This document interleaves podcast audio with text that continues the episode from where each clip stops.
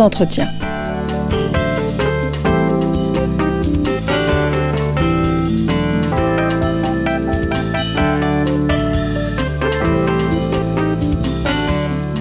On retrouve Marie Cohen Carichon.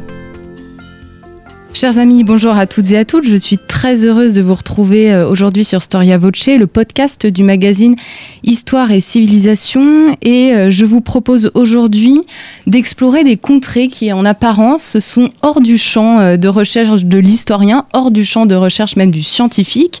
Je parler des contrées du surnaturel et on va parler plus précisément aujourd'hui du spiritisme. Alors, vous aurez envie de me, me demander que vient faire le spiritisme dans un podcast qui parle d'histoire.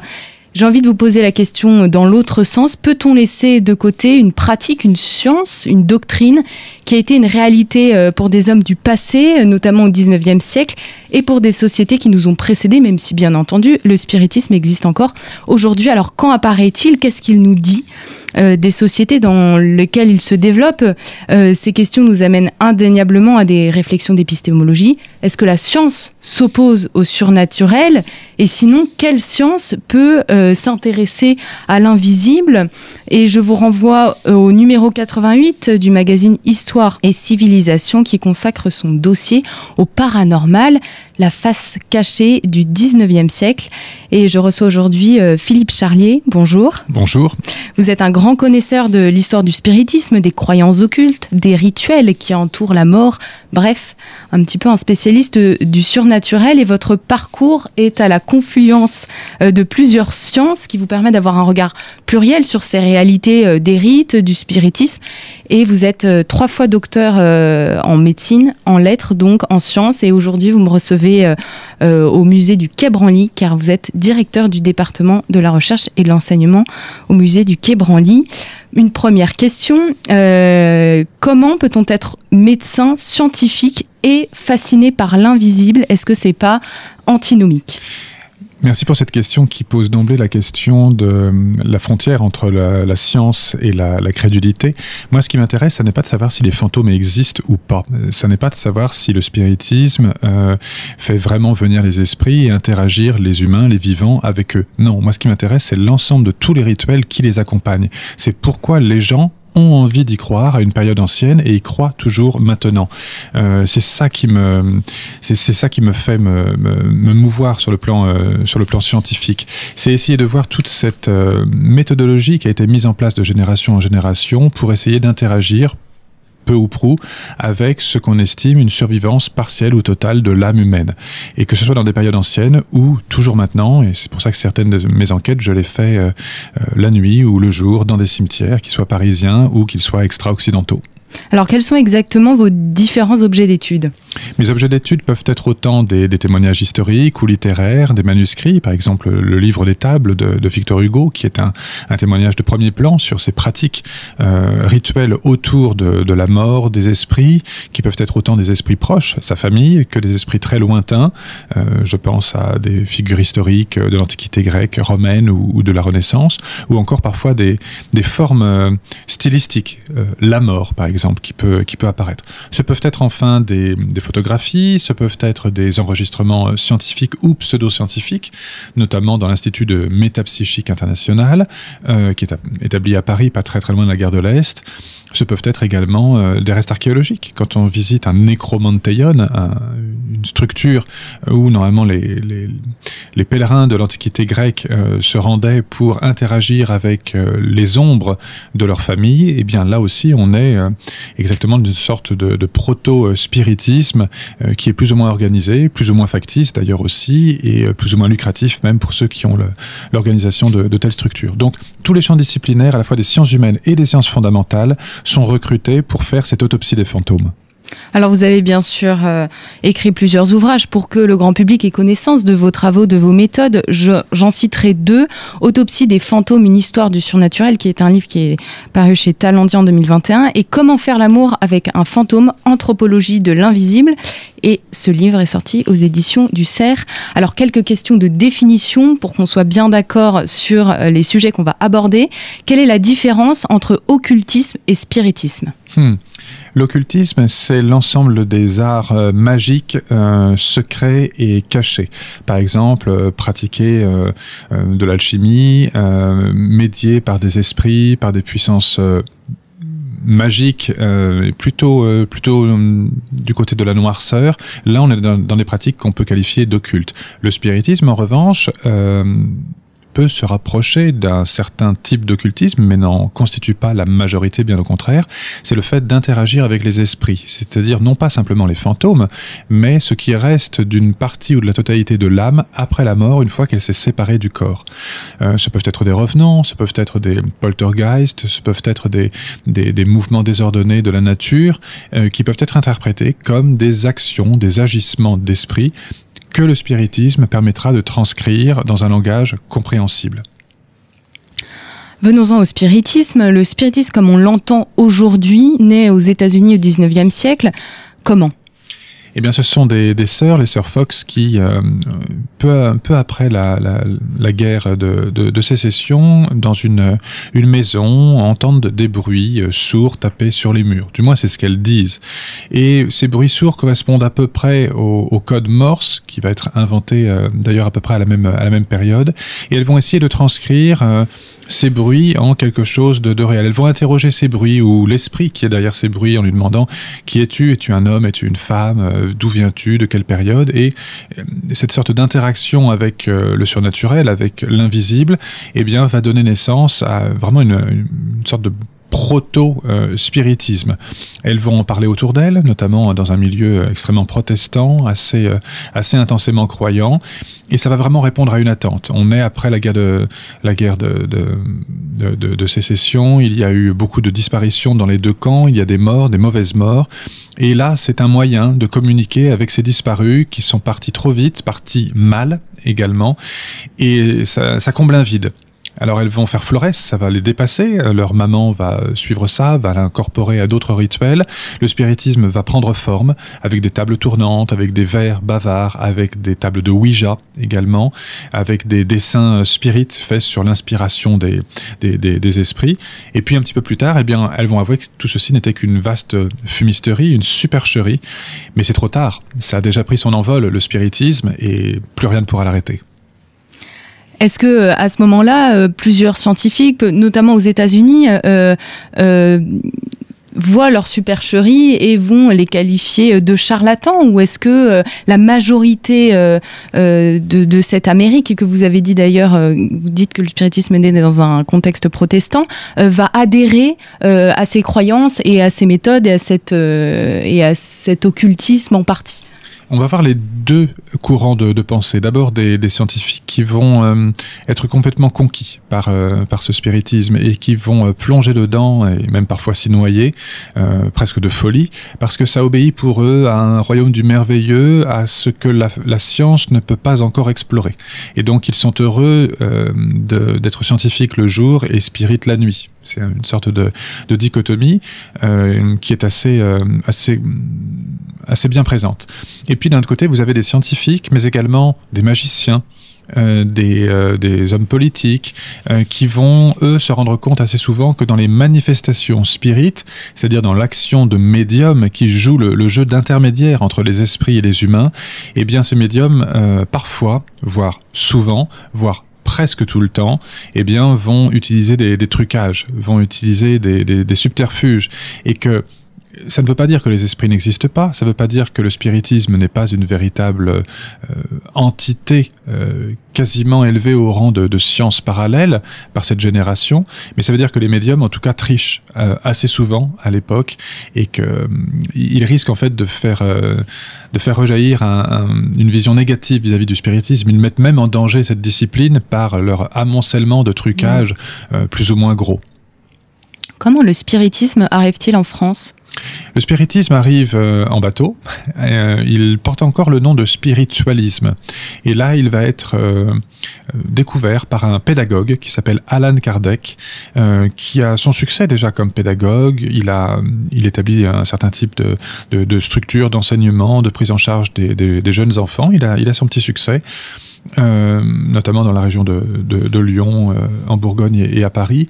Et lui va découvrir ça, il va devenir une sorte d'apôtre du spiritisme. Alors apôtre n'est pas le bon mot, et d'ailleurs il est plutôt détesté des, des, des spirites, et pourtant c'est la vérité. C'est-à-dire que Alan Kardec est un très mauvais spirit, un très mauvais médium. Il a, il a pas le fluide, il n'arrive pas à entrer en communication, mais par contre c'est un très bon organisateur et versificateur, dans le sens où il va colliger énormément d'informations, et quand il va écrire le livre des spirites, le livre des médiums, euh, tous ces livres établissent en fait une, une collection d'informations émanant des esprits fournies par les médiums sur la bonne façon de conduire une séance de spiritisme, mais également sur ce qu'est la vérité du monde, bien plus complexe que ce que nos sens et nos yeux ne peuvent percevoir.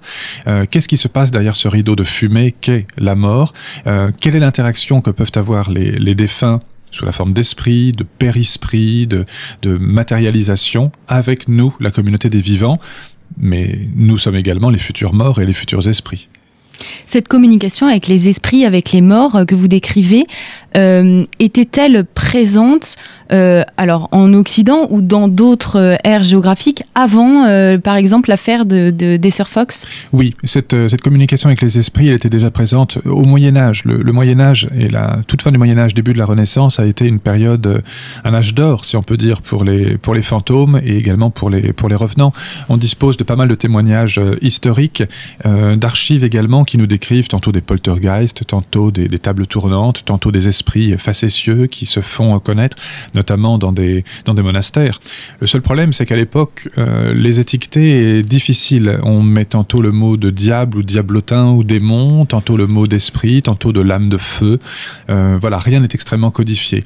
On retrouve ça autant en Occident, comme je viens de le dire, que dans les mondes extra-occidentaux. Euh, prenons pour exemple eh bien, une robe comme celle qui est juste derrière vous au moment où on parle. Non, rassurez-vous, elle ne bouge pas, mais c'est une robe dont on dit dans le vaudou béninois qu'elle s'anime. C'est une robe d'Egungun.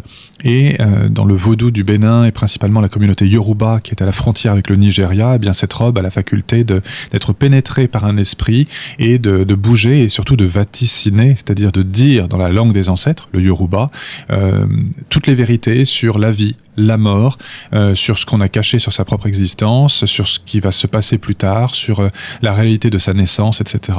Même chose également euh, en Extrême-Orient, cette fois-ci, par exemple au Japon, euh, quand on assiste à un, une, une, représentation de théâtre No, donc vous avez un masque euh, ici de l'autre côté de cette pile de livres, ces masques blancs, le masque de Zo Ona, qui est, qui est la jeune fille mais qu'on appelle également la vieille parce qu'elle a tellement vu, tellement vécu malgré son jeune âge qu'elle a, elle a énormément vieilli.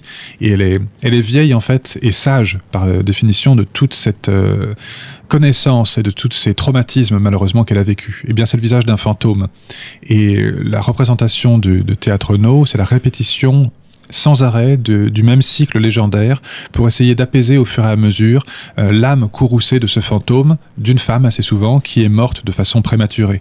Et on peut même également euh, interagir avec ces fantômes sous la forme de grandes peintures qu'on appelle des yuraiga. Et les yuraiga représentent yurei, une femme fantôme.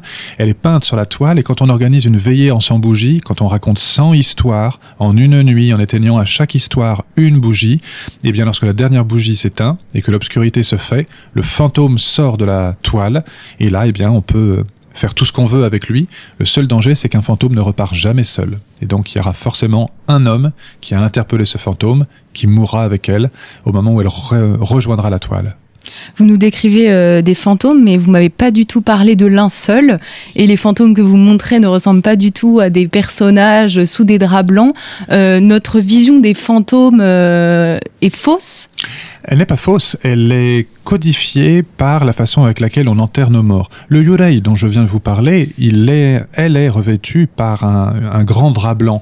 Et comme vous l'avez très justement dit, c'est pas un drap de lit, c'est un linceul en l'occurrence. C'est le drap dans lequel on entoure les, morts. C'est le linceul qu'on retrouve également dans les fantômes euh, d'Écosse, euh, du fantôme de Canterville ou d'autres contes euh, pour, enfants, mais que les adultes évidemment adorent lire toujours. Le noir n'a pas toujours été la couleur de la mort, c'était le blanc en effet qui était la couleur de la mort auparavant, et puis il peut y avoir également des taches de sang à la surface, il peut y avoir des déchirures, parce que c'est le mort qui essaye de déchirer son linceul pour ressortir de son tombeau et venir hanter les vivants Mais c'est aussi une façon de montrer que le linceul est déchiré parce que c'est le passage du temps, c'est l'usure, c'est la décrépitude à la fois de l'homme, mais également de toutes ses productions euh, manufacturées. Et puis la mort dans le Bénin, dans les Egungun dont je vous ai parlé. Regardez le, le, tissu qui est derrière vous, il est rouge, il est euh, ocre, il y a des petits coris qui sont euh, attachés dessus, il y a des soieries, c'est un tissu de richesse. Et dans ce contexte-là, la sortie des morts, la sortie des esprits est une fête. La mort est une fête. Euh, vous dites dans l'un de vos ouvrages, Autopsie euh, des fantômes, que, je vous cite, les protestants ne sont pas supposés croire aux fantômes car c'était pour eux une tromperie catholique. À cette période-là, je schématise grossièrement, bien entendu, euh, mais l'Europe se sépare entre les catholiques et les protestants. quelle est la différence de perception des fantômes, des revenants entre ces deux religions, notamment depuis le XVIe siècle? Alors, plaçons-nous oui, au XVIe siècle, plaçons-nous surtout dans une période charnière qui est celle du cartésianisme. Descartes meurt à Stockholm en 1650. Euh, il a défini l'homme comme étant un animal machine et à son décès, les, quasiment la secte, si on peut dire, qui, l'entoure, au sens noble du, mot secte, bien sûr, au sens antique ou extrêmement oriental, les suiveurs d'une pensée euh, philosophique, euh, les cartésiens, comme on les appelle déjà, eux, euh, sont dans cette, dans cette mouvance qui fait beaucoup de mal à l'Église, l'Église catholique et romaine mais également un peu l'Église protestante, parce qu'on considère que l'homme, certes, est une création euh, divine, mais que la, machine humaine est une machine mécanique qui peut tout à fait s'affranchir pendant, pendant, un très longtemps de la d'une mise en route et d'une action et d'une protection divine.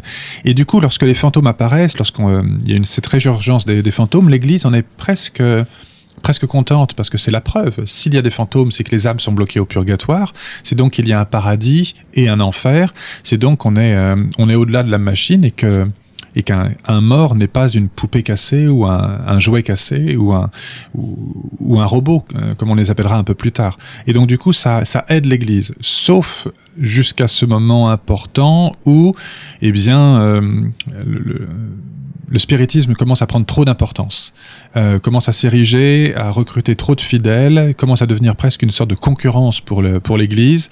Et là, l'Église commence à se rendre compte que non, elle ne peut plus euh, jouer euh, le, rôle et le jeu du spiritisme, et on se met à organiser des autodafés, à brûler les ouvrages de Alan Kardec devant la cathédrale de, Barcelone, par exemple, ou à mettre ses, ses livres à l'index, littéralement. Et, c'est à ce moment-là que se fait vraiment la séparation définitive entre le le, courant spirit et, le, les, églises euh, d'Europe. Quand vous dites que l'Église euh, profite un petit peu de cette résurgence du spirituel pour, euh, pour notamment lancer sa dévotion des âmes du purgatoire, puis après se rétracte, est-ce que elle n'y croit pas ou est-ce qu'elle y croit, mais elle demande à ses fidèles de ne pas faire de spiritisme?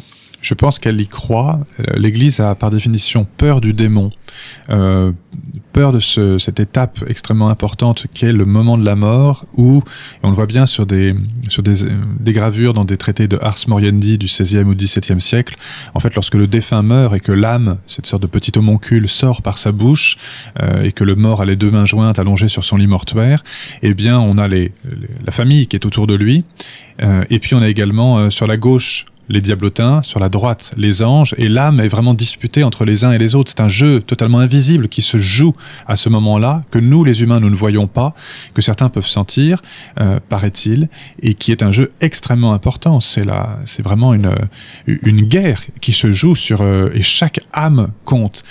Eh bien, euh, l'Église y croit fondamentalement et c'est vraiment dans ses dogmes et elle ne peut pas se permettre d'introduire le doute dans ce, dans ce dogme-là.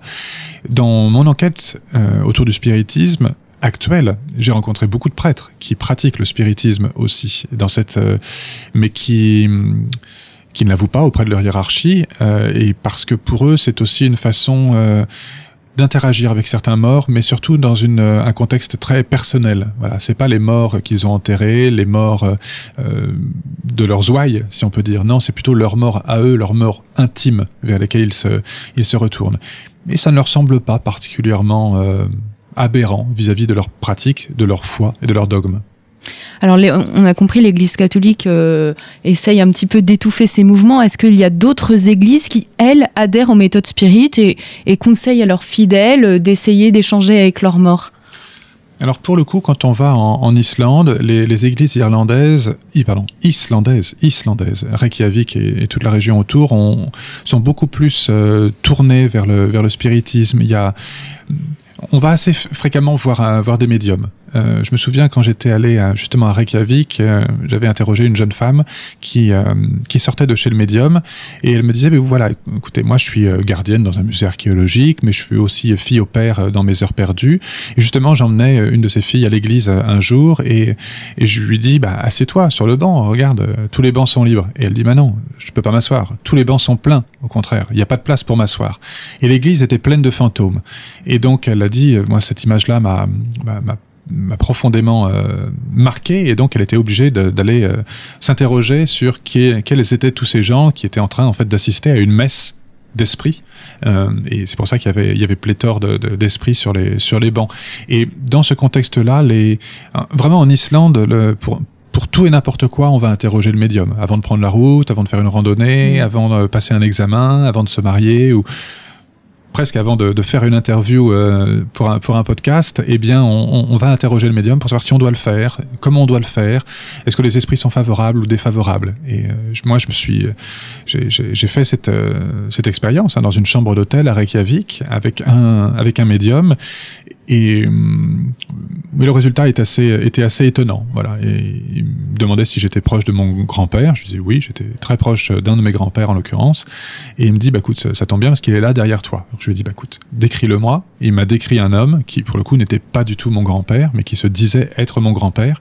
Ça, ça rejoint quelque chose que qu'Alan Kardec décrit bien, c'est que euh, de la même façon que les vivants sont menteurs, les esprits aussi sont menteurs et peuvent se présenter sous euh, telle ou telle euh, étiquette. Maintenant, est-ce que c'est vrai, est-ce que c'est faux? Je me pose pas la question à nouveau. Moi, ce qui m'intéresse, c'est pourquoi les Islandais ont cette adhésion mm. complète à cette croyance? quel est le, positionnement social de ce spirit qui m'a fait rencontrer un homme qui se présentait comme étant mon, mon, mon, grand-père, etc. Voilà, c'est ce, ce questionnement-là qui m'intéresse. Mais définitivement, n'attendez pas de moi de vous dire si, si les fantômes existent ou pas. Est-ce que vous pouvez en revanche nous, nous dire si on peut dire que le spiritisme est une religion? Non, je pense pas que ça soit une religion. Ça, c'est une croyance euh, qui a ses dogmes, qui a ses livres, qui n'a pas de clergé en l'occurrence, euh, mais qui a quasiment des, livres saints. Non, c'est une crainte pour la religion catholique que le, spiritisme devienne quasiment une religion. Mais à partir du moment où il n'y a pas de baptême, il n'y a pas de funérailles spirites, il n'y a pas de, il y a, des rituels qui sont ceux de, cette interaction, mais il n'y a pas tous les gestes de la vie quotidienne ne sont pas organisés euh, par des rituels permanents et, euh, intangibles, euh, ça fait pas mal de critères manquants pour ériger en fait le spiritisme comme une véritable religion. Comment vous expliquez que le spiritisme émerge en France notamment dans un contexte très scientiste, très rationaliste? Parce que justement, ça obéit à une carence et même à une frustration. C'est que la science est partout. Du moins le pense-t-on. Euh, on découvre de nouvelles étoiles, on découvre les forces électriques, on découvre la gravité, on, étudie le, vent et les ondes radio, c'est-à-dire des choses qui ne se voient pas, qui ne s'entendent pas forcément, mais qui sont euh, diagnosticables, si vous permettez ce, mot médical, euh, par l'usage d'examens complémentaires, comme un enregistrement, un compteur Gégère ou, ou encore. Mais il y a un domaine dans lequel nul ne s'est encore aventuré, c'est la mort. Et ceux qui en ont marre que la science soit partout, vont se réfugier dans ce no man's land qu'est la mort et qu'est également le spiritisme. Donc c'est une sorte de voilà d'île sauvage, de terra incognita, de, de, no man's land qui, euh, qui est une, vraiment un, sauvetage pour, euh, pour certains. Et puis pour d'autres aussi, eh bien, c'est une, une façon de, de refuser cette mainmise totale de la, de la science sur quasiment tous les domaines à l'époque. Et donc la science, du coup, pendant un long temps, ne va pas s'intéresser au spiritisme, hein, c'est un échappatoire à la science, et même les premiers spirites vont dire non, non, euh, on veut pas de photographie, on veut pas d'enregistrement, on veut pas de, pas de science chez nous, parce que justement, on n'a pas besoin de ça. Nous, on est dans l'humain, on est dans les médiums, on est dans des objets du quotidien, un verre, une table de Ouija, c'est-à-dire du bois peint simplement, et ça, ça nous suffit. Et puis, les générations N plus 1, N plus 2, donc les suiveurs d'Alan Kardec, mais pas Kardec lui-même, vont dire non, en fait, on est tellement décrié maintenant qu'il faut que la science pénètre chez nous pour prouver que ce qu'on dit est vrai. Et c'est comme ça que la photographie spirit apparaît, les enregistrements sonores par exemple. Euh, le seul problème, c'est que malheureusement, c'est la nature humaine, c'est humain trop humain. Et dès que la photographie spirit arrive, ben déjà la photographie spirit est fondée sur un faux, sur une usurpation, sur une erreur transformée en en du vol, littéralement euh, intellectuel, double exposition sur une plaque photographique faite par erreur, et le photographe se dit Oh, là je tiens un truc juteux, je vais l'utiliser pour faire des fausses photographies spirit. Et les, gens y croient, et malheureusement, ça un engouement monstrueux et ensuite une débandade euh, dramatique. Même chose ensuite pour les enregistrements sonores et pour quasiment tous les champs disciplinaires des sciences fondamentales qui se sont euh, intéressés au domaine de la spiritualité, si on peut dire, en tout cas du spiritualisme, et qui euh, à chaque fois ont fait, chou blanc, malheureusement. Est-ce que les psychologues et les psychanalystes ont essayé de, comprendre notamment les médiums et ceux qui, euh, qui avaient des pratiques spirites? Et les psychiatres, hein, c'est le troisième champ disciplinaire, psychologues, psychanalystes et psychiatres se sont intéressés à ces, à ces, ces médiums, ces, ces personnes euh, autant masculines que féminines qui avaient cette capacité à entrer en contact, paraît-il, avec les, avec les esprits. Oui, ils vont leur trouver euh, des spécificités qui sont tantôt une, euh, un hypervirilisme ou tantôt une hyperféminité, tantôt une, une, une sensibilité accrue ou extrême c'est assez logique d'imaginer ce, trait de caractère. Euh, oui, il va y avoir presque des, des études scientifiques euh, portées par euh, l'Institut de métapsychique international ou d'autres instituts, euh, qui soient nationaux ou internationaux, que ce soit en France, en Italie, en Angleterre, en Allemagne ou, ou aux États-Unis, donc les grands centres spirites du, du, du monde. Et vous voyez qu'on est surtout dans l'ancien continent et dans, et dans le nouveau monde, on va dire anglo-saxon. Euh, rien de tout ça n'est transcendant. Quand on examine ces, ces études-là avec un œil moderne de statisticien et de, de sciences contemporaines, c'est euh, soit l'échantillon est trop faible, 4 ou 5 personnes, soit les traits de caractère sont tellement, euh, on va dire, euh, vastes et, et, peu définis que ça n'a pas, ça n'a pas grand sens. Il y, y, a certaines certaines personnalités qui sont presque attachantes. Je pense à euh, Eusapia, qui est une, une, spirit euh, du, nord de l'Italie, et cette femme euh, qui est d'extraction extrêmement euh, basse, hein, ce qui est une presque une paysanne si on, si on peut dire, mais euh, elle a cette capacité euh, spirit qui va la faire aller dans toutes les cours européennes. Et euh, la chère Eusapia, un jour, euh, se fait prendre par un détecteur de, de faux quelqu'un qui se rend compte qu'en fait elle triche, euh, qu'elle n'a pas les mains liées, qu'elle euh, oui, qu'elle qu ne dit pas la vérité. Et là, bien tout le monde va lui trouver une excuse. Ah oui, mais en fait, elle fait toujours euh, bien, elle ne triche jamais, mais aujourd'hui, elle était un peu fatiguée, mais pour montrer quand même la, la réalité du spiritisme, elle avait décidé de tricher. Et, et à nouveau, ça jette un discrédit sur, euh, sur, euh, sur cette croyance, euh, en l'occurrence. C'est que même les grands euh, médiums, on ne peut pas les croire. Et, et, pourtant, certains ont essayé. Hein. Les, Pierre et Marie Curie avaient assisté à des, des séances de spiritisme comme, euh, comme témoins, mais évidemment aussi témoins euh, passionnés. Et, et, on voit que des grands scientifiques, des prix Nobel en l'occurrence, mais ça ne protège pas de la folie. Euh, on, on, en a eu un exemple récent. Eh bien, les prix Nobel, ne, comment dire, ne, ne sont pas un gage de, de sérieux forcément pour le sujet qu'ils étudient. Euh, vous évoquez plusieurs euh, personnalités scientifiques dans vos ouvrages. Bon, vous, vous avez parlé également euh, d'une paysanne, mais on a l'impression parfois que le spiritisme, c'est un petit peu une activité bourgeoise. Qu'est-ce que vous répondez à ça? Alors non. Pour le coup, non. Le, le, spiritisme, on le retrouve aux deux extrémités de la pyramide sociale, si on peut dire. Oui, je suis d'accord avec vous, l'élite le, le, pratique, la haute bourgeoisie et même euh, euh, l'empereur ou, ou, les rois aiment bien ça parce que c'est une façon pour eux, euh, d'abord euh, un moyen de curiosité, un moyen d'approcher les grands de la même façon, c'est-à-dire leurs homologues. C'est sûr que quand on est un roi d'Angleterre, interroger Alexandre le Grand ou Xerxès ou Darius, euh, oui, c'est quelque chose de, de, pratique, surtout quand on parle pas le, le perse. et voilà, c'est le langage des esprits qui. Il y, a une communauté de langage qui est assez, assez simple. Quand on est Victor Hugo et qu'on veut euh, finir euh, une, un écrit de Dante ou interroger Molière, c'est pratique, sauf que, en fait, les écrits de Molière dictés à Victor Hugo sont vraiment du Victor Hugo, en l'occurrence. Donc c'est presque lui-même qui s'interroge. Mais bon, L'autre extrémité, en revanche, de la pyramide sociale, c'est-à-dire des bistrotiers, des garçons de café, des mineurs de fond, euh, notamment dans, euh, chez les Ch'tis, dans le nord de la France, eh bien, eux aussi vont pratiquer le spiritisme, mais c'est pour eux un moyen d'extraction sociale. C'est une sorte de bulle de, de, de liberté, euh, d'une ouverture de, de fenêtre, vous voyez, qui survient le soir ou la nuit, quand on a fini de travailler un travail de très dur labeur pendant la journée.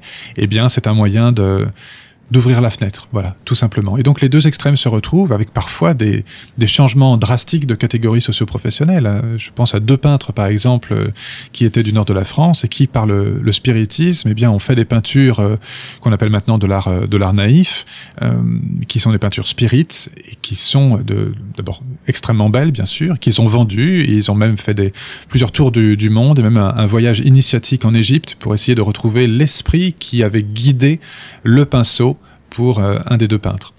Oui, c'est assez fascinant euh, l'art spirit. Euh, il y a un art spirit, comment est-ce que vous le définiriez? Parce que là, on peut pas le voir.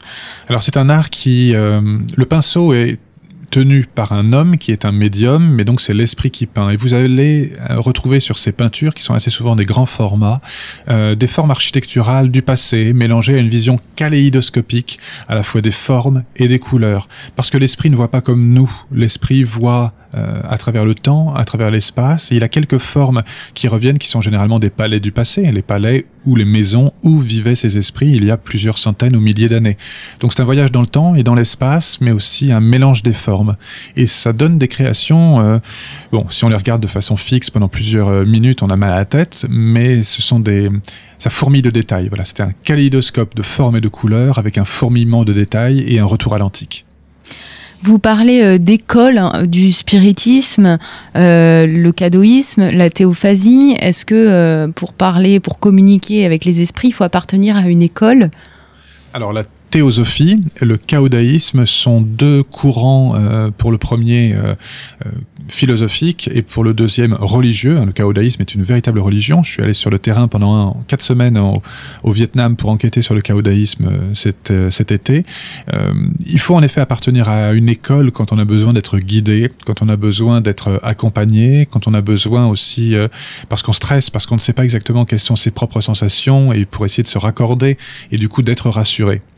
Euh, le caodaïsme euh, est une religion qui est un mélange entre le spiritisme, le bouddhisme, le catholicisme et, euh, et l'islam, qui est né chez un, on va dire un, un, un, administra un administratif, on va dire, du, du, du Vietnam à l'époque de la, de la Cochinchine, et on est vraiment dans les années 1920 en l'occurrence, et ça, ça a bien marché, ça a proliféré, et maintenant dans le sud du Vietnam, on retrouve énormément de, de temples Kaodai.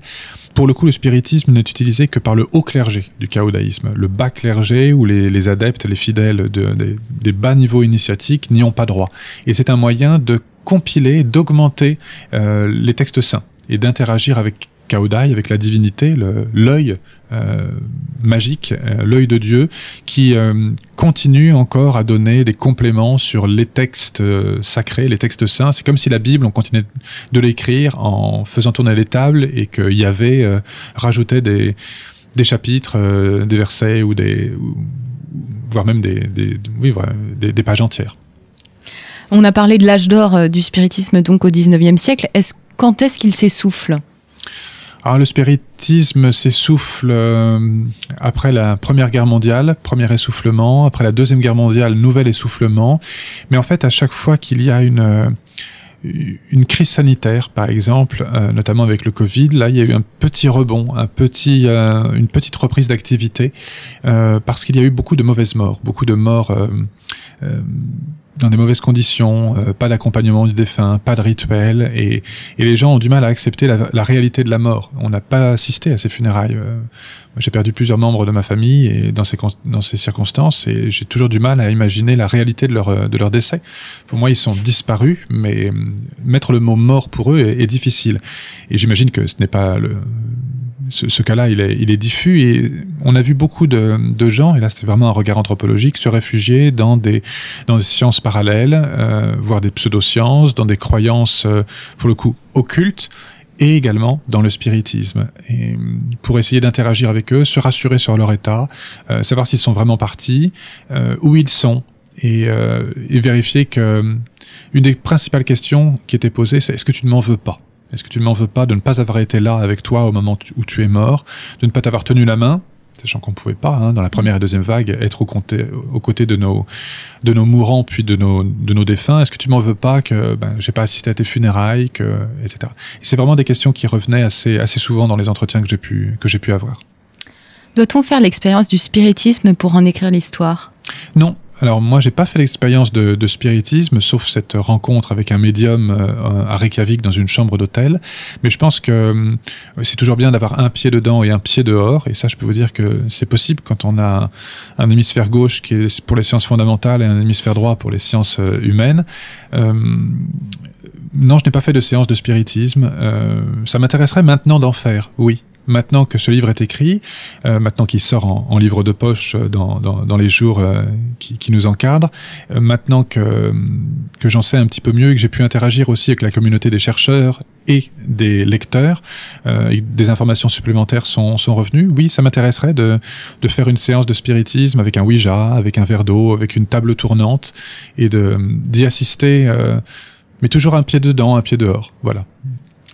Quels sont euh, les matériaux alors pour écrire cette histoire du spiritisme? Ce sont les matériaux des rituels? Ce sont les matériaux des rituels, ce sont les photographies qui les accompagnent, photographies euh, tantôt truquées, tantôt photographies de rituels en train de s'accomplir. Ce sont les témoignages des, témoins, ce sont des enquêtes de police parfois, ce sont des, livres. La littérature spirit est extrêmement euh, prolifique et, intéressante. Des enquêtes dans une, une librairie parisienne qui a fermé maintenant, qui s'appelait la librairie les Maris, euh, pas très loin de, la, de la, rue Saint-Jacques. Euh, voilà, ce sont des et puis des enquêtes dans les cimetières aussi, dans les archives de l'Institut de métapsychique international. Euh, aller assister à un rituel caodaïste et même plusieurs et même pas mal.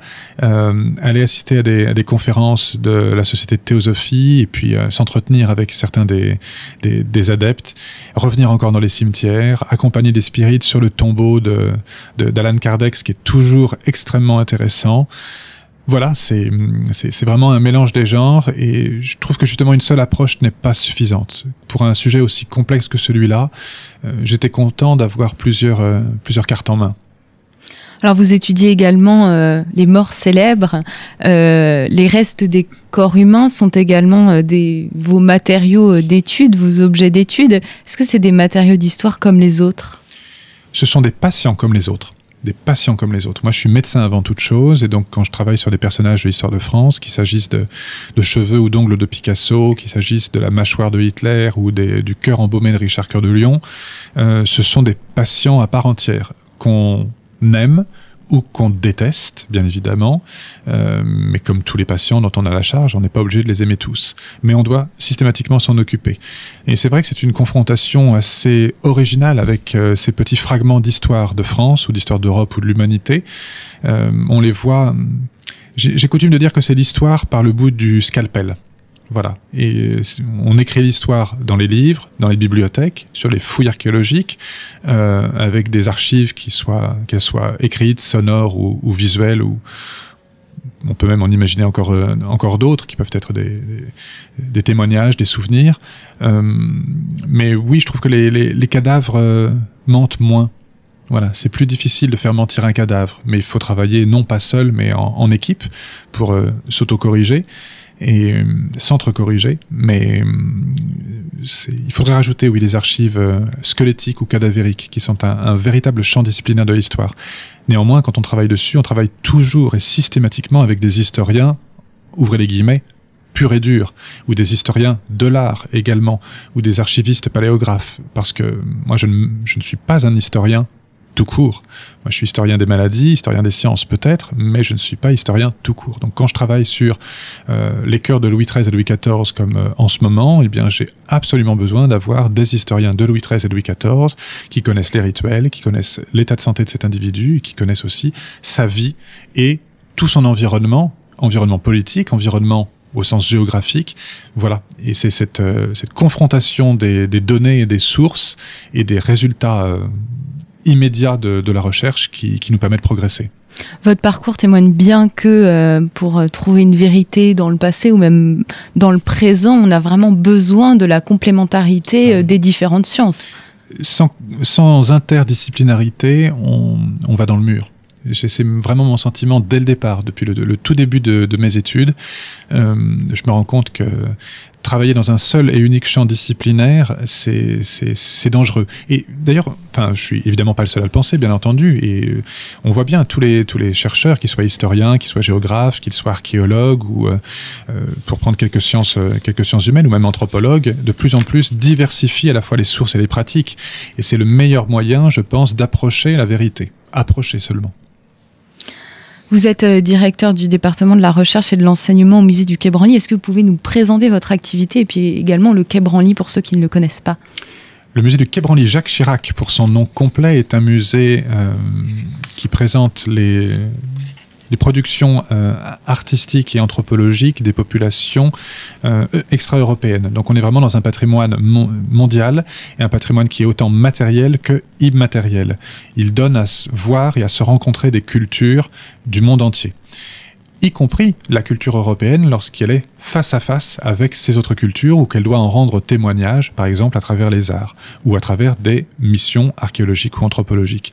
Et donc ma fonction au musée est de diriger à la fois les activités de recherche, accueillir des boursiers, accueillir des professeurs invités, euh, distribuer également des, des, bourses de terrain et de, recherche, mener les recherches scientifiques sur les collections en lien avec le département du patrimoine et des collections, euh, également mettre en place des fouilles archéologiques et des missions anthropologiques notamment j'en dirige trois personnellement, une en Haïti sur les cimetières vaudous, une au Cameroun sur euh, ce qu'on appelle la route des chefferies et des, études euh, d'archéologie sur un, site euh, palatial qui est le, palais de Bapa et une mission au Bénin pour les fouilles des palais d'Abomey, des rois Glélé, Guézo et la cour des Amazones et puis également d'autres missions euh, un peu partout dans le monde portées par nos boursiers et également par euh, les membres du, du musée.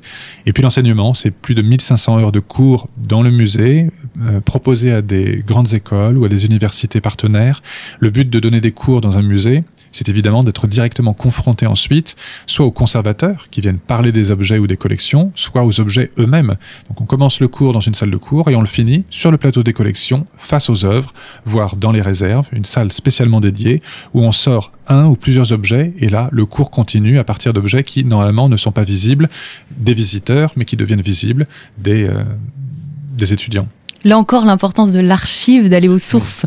Sans les archives, un objet sans archives est un objet euh, perdu. On a un énorme travail en ce moment autour du, du, parcours des collections, autour du parcours des objets, euh, des recherches sur les provenances, euh, que ce soit des collections nord-américaines, dites anciennement collections royales de Versailles, que ce soit sur des objets d'Afrique, d'Océanie, d'Amérique du Sud.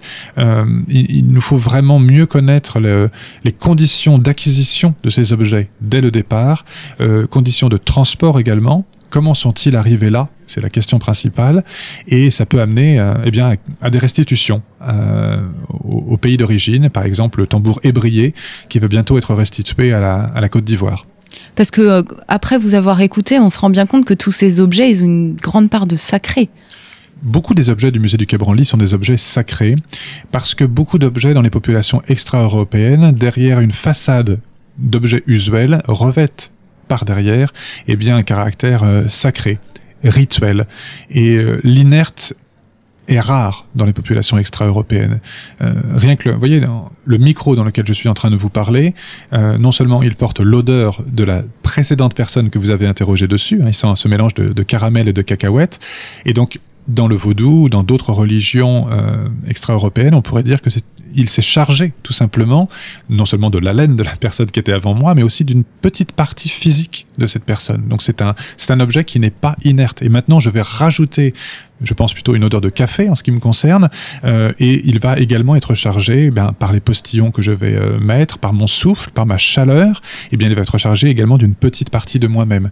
Rien n'est inerte en fait. Ça c'est quelque chose qu'on apprend dans le, dans le vaudou et dans d'autres religions traditionnelles, c'est que ce qui nous semble inerte en fait est, est chargé pour un initié. Il faut, avoir ce spectre-là. Et vous voyez, la robe des Gungun qui est derrière vous, elle est certes désacralisée, mais en fait, elle est peut-être aussi euh, un tout petit peu encore chargée de cette partie immatérielle d'un esprit. Il suffirait d'un claquement de doigts pour qu'elle s'anime. Vous préparez une exposition sur les zombies qui sortira, qui sera présentée au public en 2025 Oui, je suis commissaire d'une exposition euh, intitulée Zombie, la mort n'est pas une fin, qui sera au musée du Quai Branly-Jacques Chirac en 2025.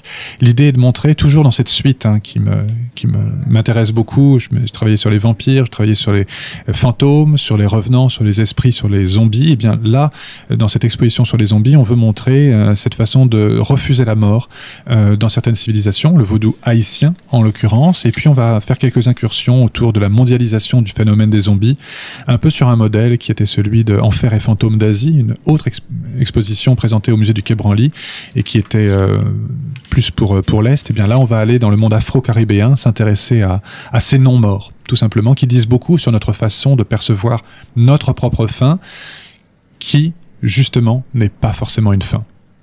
Mais c'est la fin euh, néanmoins de notre entretien. Merci Philippe Charlier. Merci beaucoup à vous. Merci d'avoir répondu à nos questions euh, sur le spiritisme et d'avoir partagé euh, votre parcours avec, avec nos auditeurs. je vous rappelle que vous, avez, vous êtes l'auteur de très nombreux livres. pour n'en citer qu'un, Autopsie des fantômes, une histoire du surnaturel qui est sorti aux éditions Talendier. je vous invite, chers amis, bien entendu, à, à vous procurer le dernier numéro du magazine Histoire et Civilisation Paranormal, la face cachée du 19e siècle. Et je vous dis à très bientôt pour un nouvel entretien euh, de nos cours d'histoire.